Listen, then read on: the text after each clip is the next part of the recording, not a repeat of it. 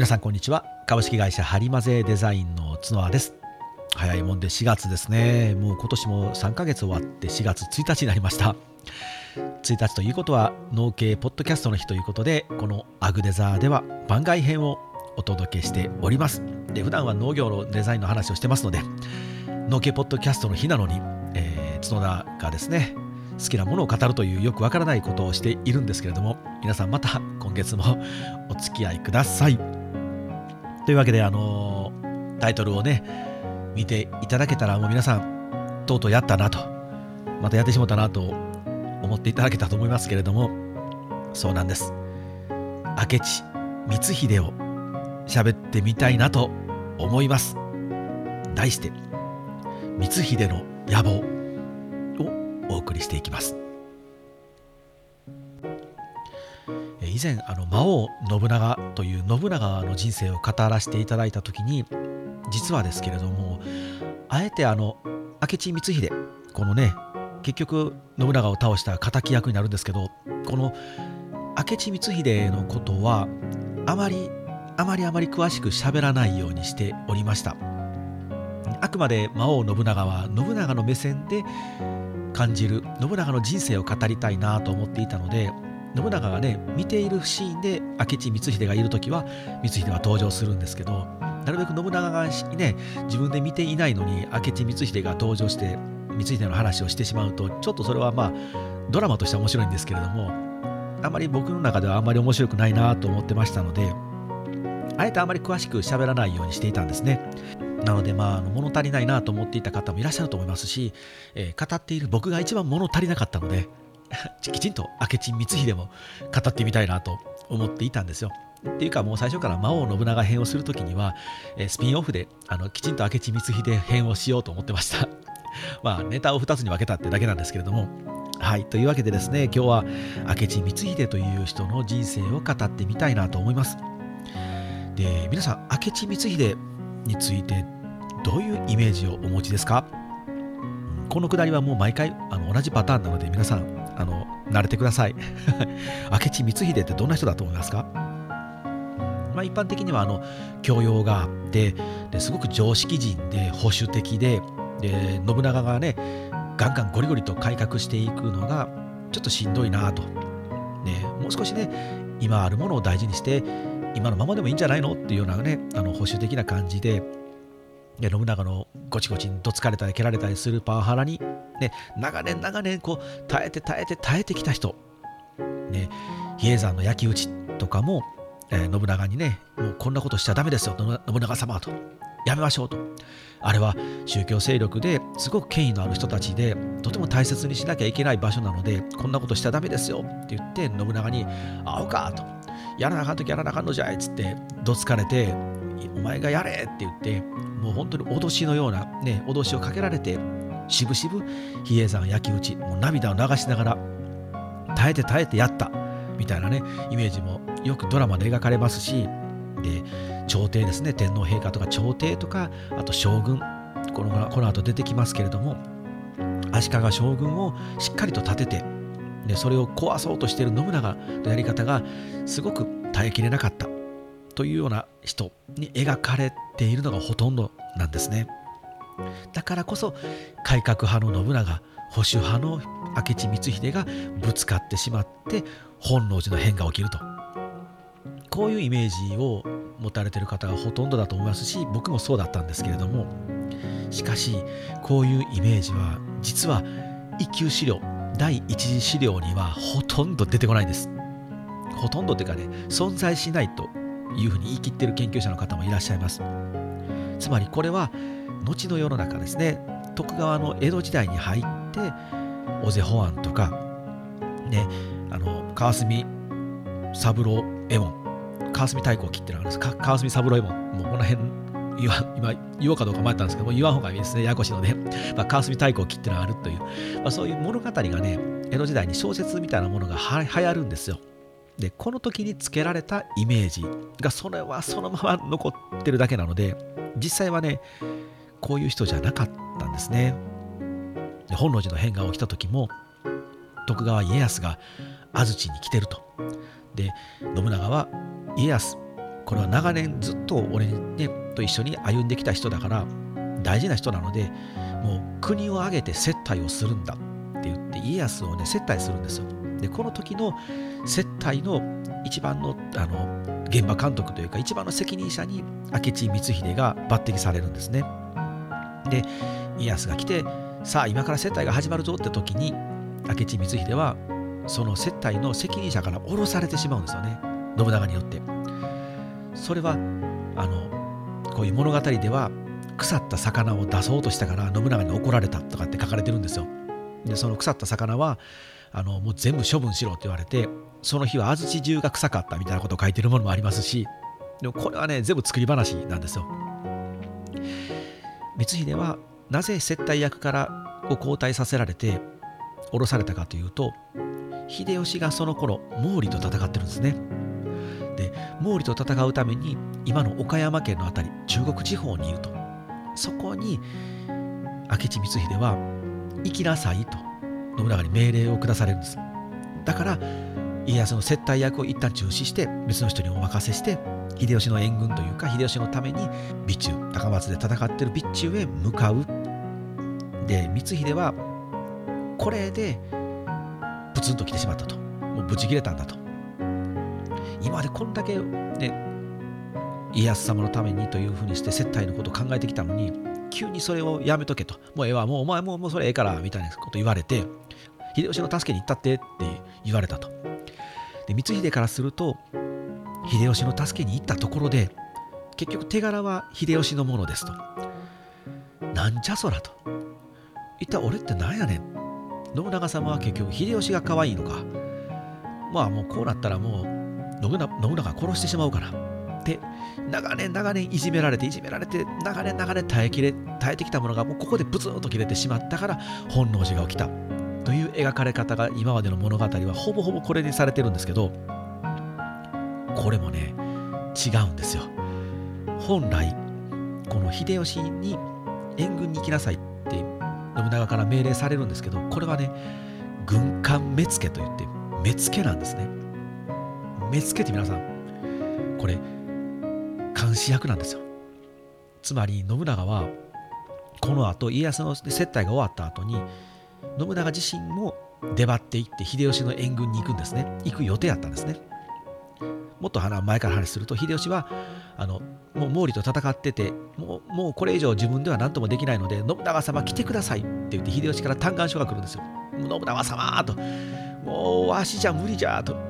なんとか助けてくれませんか来てくださいって言ってね、あの本当に泣きついてくるんですね。で、それに対して信長は、よしよし、分かった。もうじゃあ俺が今から出張っていくからちょっと待っとけよと。その前に先に光秀をやります。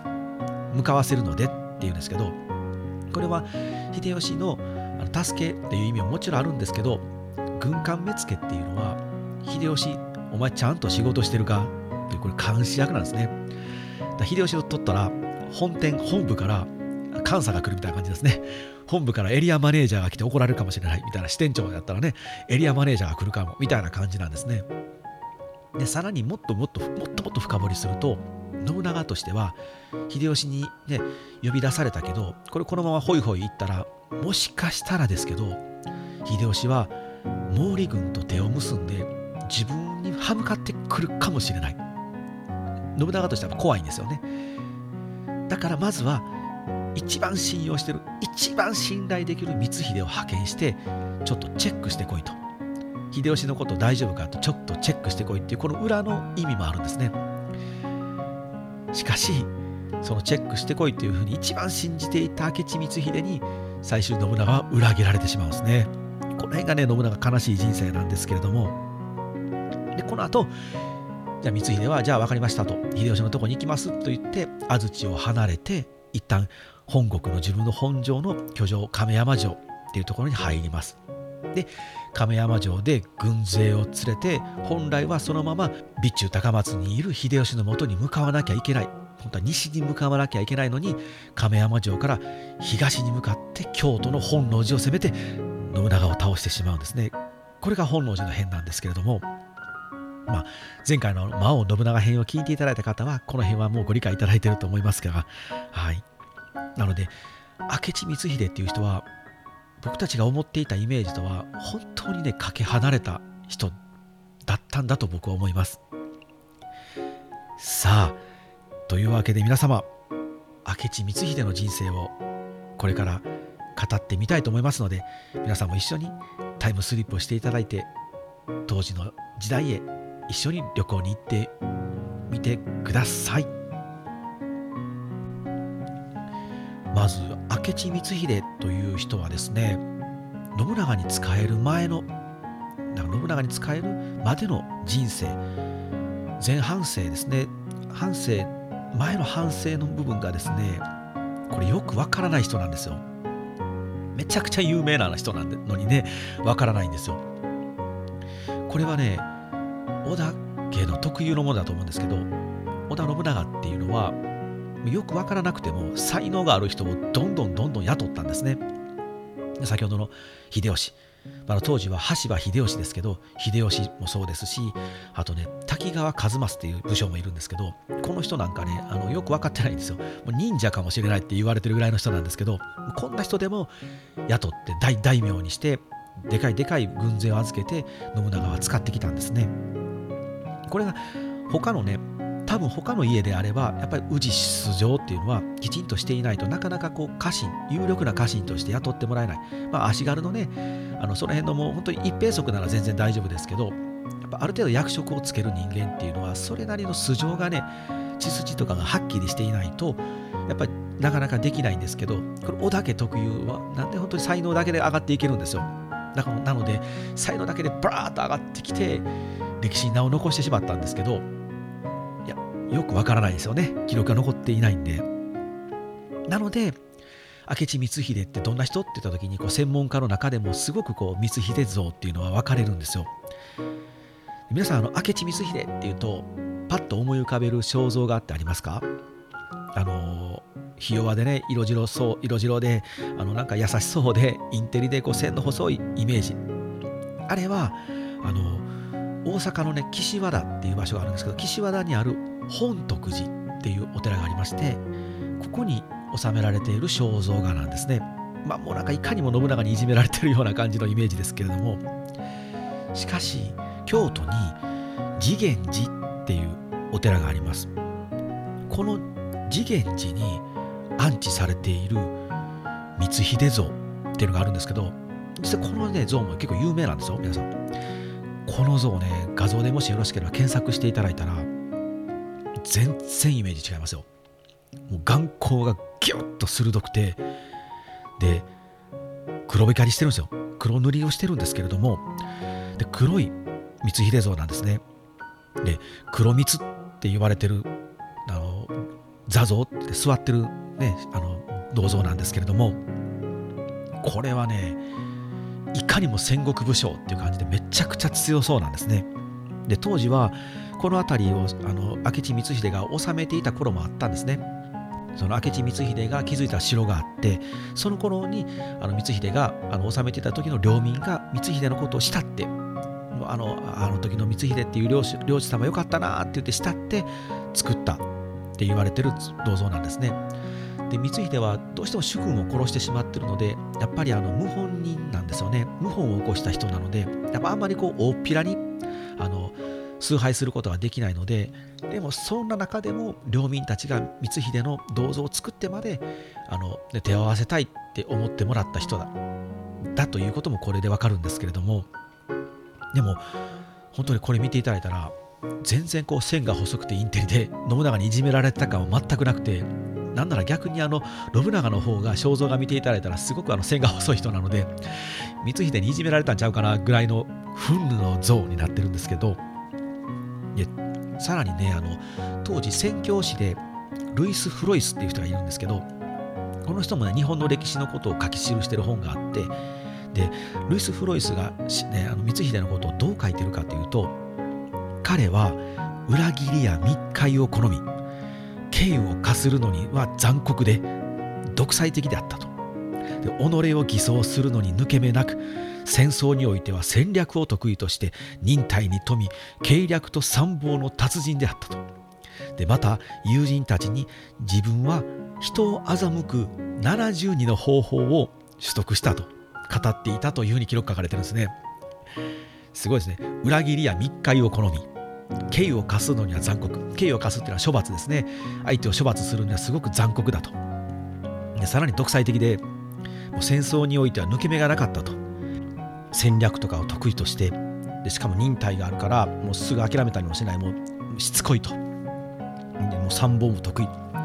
でさらに友達は友達に俺は人人を欺く方法72個知ってるでみたいなことも言っていた人だと。まあまあ悪く書かれてますね。これルイス・フロイスもねこれも人も、ね、結構くせ者なんですけど、まあ、キリスト教を布教であのしに来た人なので結構キリスト教のことがいまいちだなと思ってる人相手に対しては結構ね厳しめに記録してるのであの全部鵜呑みにねあのフロイスのこと全部あの鵜呑みにするとちょっとまずいんですけれどもでもそれでもねあのフロイスのこの書かれてるのはこれは当時としてはこいつ悪いやつだでってねろくでもないやつだぞって書いてるわけではなくてこれ褒め言葉褒めの文章なんですね。これだけ明智光秀っていうのはやばいすっごいやつなんだぞっていうことを書き記してます。それはね戦国武将としてはめちゃくちゃ優秀ですよね。なのでしつこいですけど信長にいじめられて耐えに耐えて我慢できなくなったから本能寺の変を起こして主君を殺したわけではないんですね。さあそんな光秀なんですけれども出自つまりまあ青年も出身地も生年月日ですね。生年月日も出身地もねこれもね定かじゃないんですよね。だからもうほんと前半生が全くわからないのでどこで生まれてどこ何年何月にどこで生まれてみたいなことも全く分かっていないです。例えば生まれた年、まあ、何歳なのかもわからないんですけど生まれた年ですね。が1513年。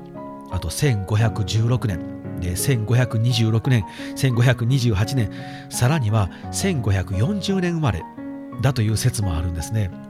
もうむちゃくちゃですね、えー、本能寺の変が、えー、1582年なのでだからもう本能寺の変を起こしてすぐにね光秀はあの秀吉に倒されて死んでしまうのでその亡くなった年を考えると42歳から69歳までの幅がある。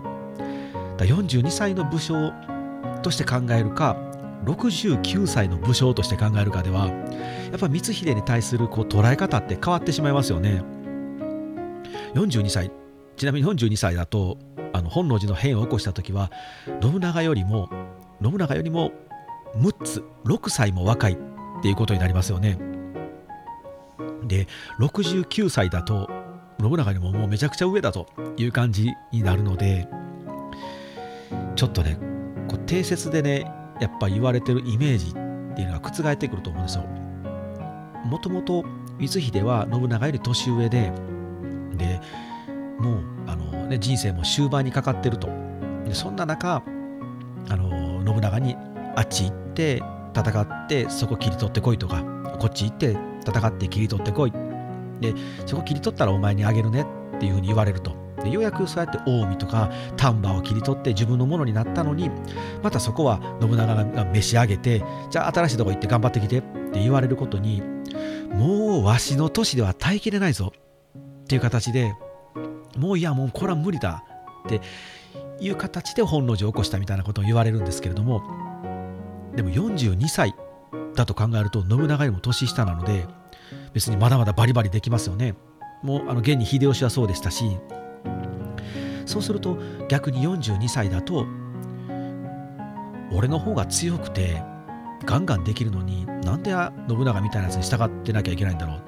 あ信長倒して信長の偉業とかねそう資産とか全部奪い取った方がこれからま俺の時代が来るんちゃうかって考えますよね普通はね。まだね信長信長に若いのにもう俺の人生先しんどいなって思わないですよね。それよりも俺の方が仕事できるから社長辞めてもらおうかなみたいなねことをちょっとこう考えるっていうのはあるかもしれないのでだこの年齢っていうのもね定かじゃないところになかなかなぜ本能寺を起こしたかみたいなことが定まらないっていう原因もあるんですけれどもまあある程度ある程度分かっていることを今日は集めて光秀のことを喋っていくのでまああの毎回断っておきますけどこれはあくまであの角田説ですよアグレザー説の明智光秀だと思ってくださいね。いや、史実と違うとかって言われても、それはもう、あの、そんなやばなことは、あの、やめてくださいね。はい。ではですね、その明智光秀が信長と出会う前からストーリーを進めていきたいんですけれども美濃の国今の岐阜県ですね岐阜県美濃の国を斎藤道三という武将が治めていました信長の奥さんのお父さんですね。議長。議長のお父さんですね。だ信長にとっては義理のお父さんですね。でよく言うマムシの道さんですね。自分のねあのそれこそ自分の上司とかを毒殺して殺してきて美の一国を乗っ取ったと言われているマムシの道さん。で明智光秀っていう人はこの道さんのもとで侍として働いていたんですね。まあここもなぜ道さんのとこにいたかっていうのもあのそれほど分かってないんですよ。分かってないんですけど一応いたということになります。で斎藤道さんっていうのはこの後息子の義達斎藤義達にあの殺されてしまうんですね、まあ、戦になって息子に殺されてしまうと。でこの時に斎藤道さんは滅んでしまうんですけれども明智光秀はこの斎藤道さん道さん側に従っていたのでこの義達との長良川の戦いの時に明智光秀も就職先がなくなってしまうんですね。で浪人といって、まあ、主君を持たずに諸国をうろうろうろうろとする人になってしまいます。で斎藤道さんが滅んでからここから約10年ここから約10年の長い間光秀にとってはこう本当につらかった辛い辛い不毛の時代が始まるんですね。もう今日食べるご飯の今日食べるご飯を買うお金もない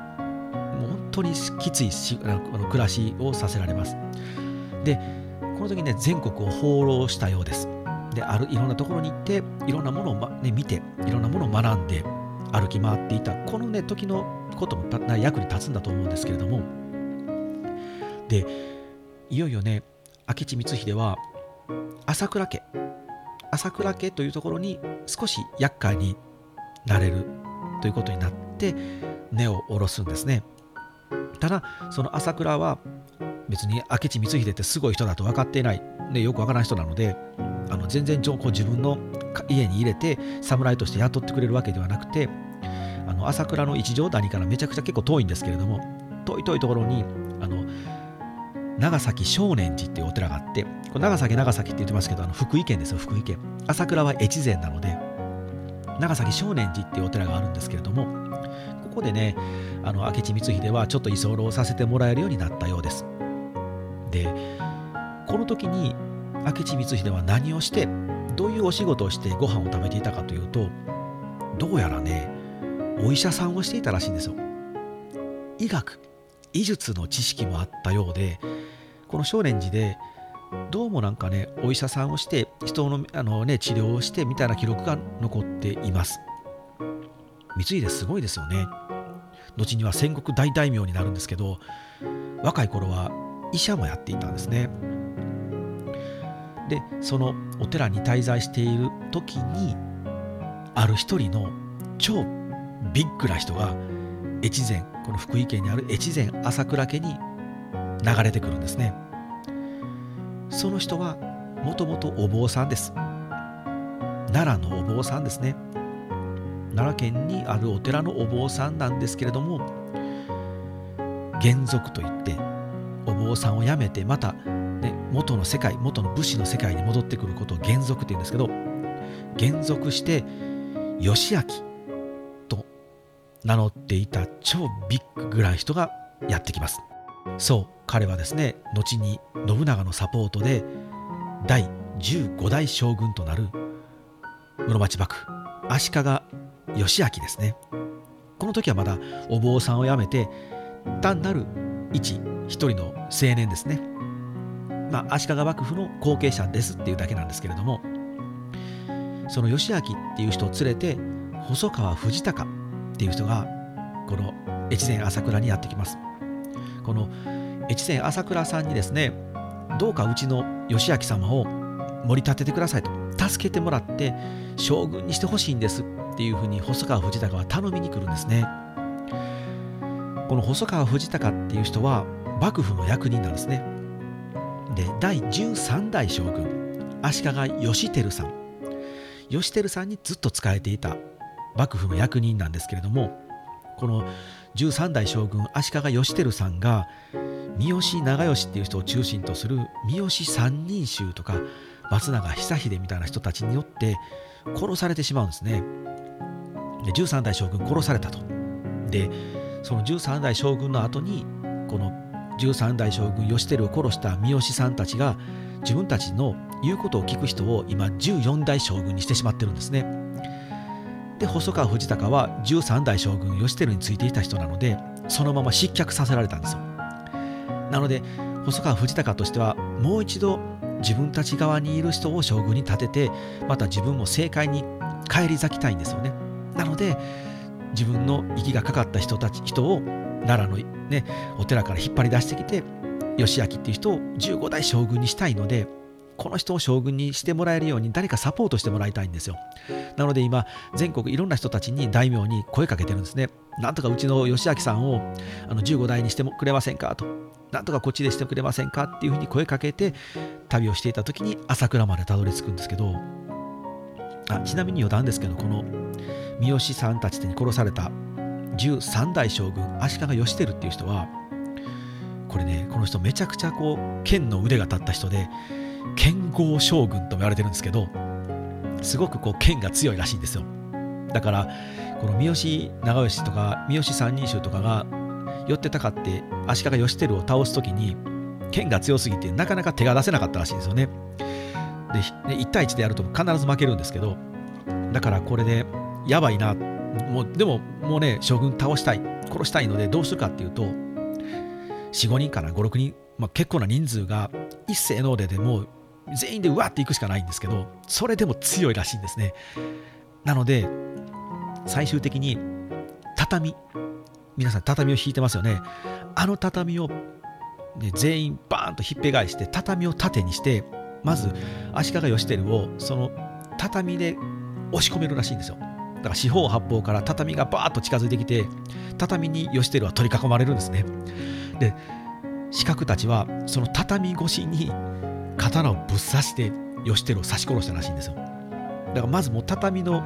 あの壁で四方八方畳の壁の中に取り囲んで押さえ込んでからしかぐるりと畳で囲ってからしか倒せなかったぐらいのめちゃくちゃ強い剣豪将軍だったらしいんですけど。まあでも13代将軍ね剣は強くてもやっぱり政治がうまくなくて政治をね統率する能力がないので家臣に殺されてしまったんですね。まあ余談ですけれども。でこのえー、っと細川藤孝さんが連れてきた義明っていうのはこの13代将軍義輝の弟になります。なのでまあ血筋的には正当な後継者なんですけれどもだからといってその弟だからといって簡単にその将軍になれますかって言うとねそうじゃないんですよね。やっぱり今今もそのすでに三好党たちが三好三人衆たちがあのすげ替えた14代将軍はもういらっしゃいますし正当な理由が、ね、ない限り15代将軍を新しく作りたいなんて言ってもなかなかできないですのでこれが苦労するんですね。で自分たちもそのそれこそ義明もお坊さんをやっていたので減俗したばっかりなので正直家臣も全くいない武力もないただ自分は13代将軍義輝の弟でしたってだけなんでやっぱりなかなか一人では将軍になりたいですって手挙げてもなれないのでもう力の強いお金を持ってる兵力を持ってる戦国大名に頼るんですね。そのために細川藤孝は義明を連れて越前朝倉にやってきました。さあというわけで本日はこれでおしまいにしましょうか。やばいですね。本当に。今原稿見直しまだ毎毎度同じで申し訳ないですけどあの原稿通り進んでないのでこれはまた長編になるかな。皆さん本当にお時間ある時だけで結構ですのであのお付き合いください。では次回お会いしましょう。はいさようなら。